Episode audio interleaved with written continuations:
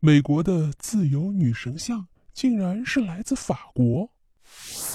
在很多的美国大片中啊，我们都能看到纽约的那个自由女神像，真的是深入人心，成为美国自由的象征。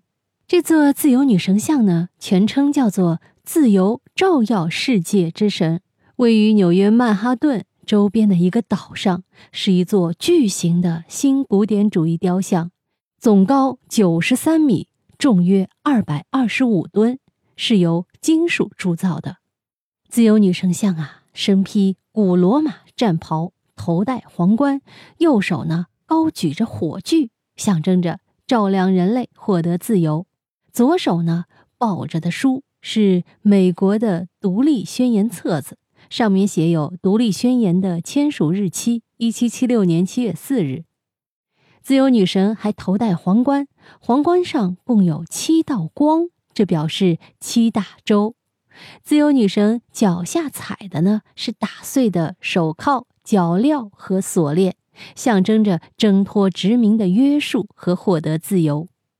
我们很多人去美国旅游，尤其是去纽约时，都会去观摩自由女神像。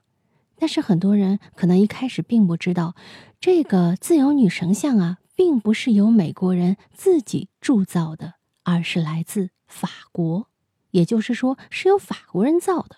哎，这是为什么呢？原来，在一八七六年啊，大洋彼岸的法国这个浪漫的国度，他们不仅为自己建造了埃菲尔铁塔，还为美国人建了自由女神像。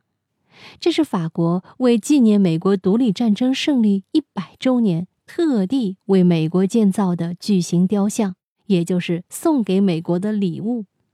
这座雕像呢，整整雕刻了十年之久，可见这件艺术品之伟大。以及工程之复杂，所以啊，自由女神像不仅是美国的象征，更是美国和法国友谊的象征。自由女神像啊，总体呢分两大部分，一部分是身体的大主体，另一部分是基座。基座部分呢是美国的移民史博物馆，记录着数百万移民漂洋过海来到美国的历史。自由女神像的内部是中空的，可搭电梯直达神像的头部，也就是皇冠处。人们可以通过皇冠向外远眺，景色也是十分壮观呐。还记得在经典的电影《海上钢琴师》里，跨过大洋去美国的人，在轮船上第一个看到自由女神像的时候，高喊 “America”。那种兴奋充斥了整个甲板，好似自由女神在张开双臂欢迎他们成为美利坚的一员。这是很多人梦开始的地方。如今啊，虽然已经很少有人在甲板上看到自由女神像时还会大喊 “America” 了，但是自由女神像所代表的深远含义，还是令很多人肃然起敬的。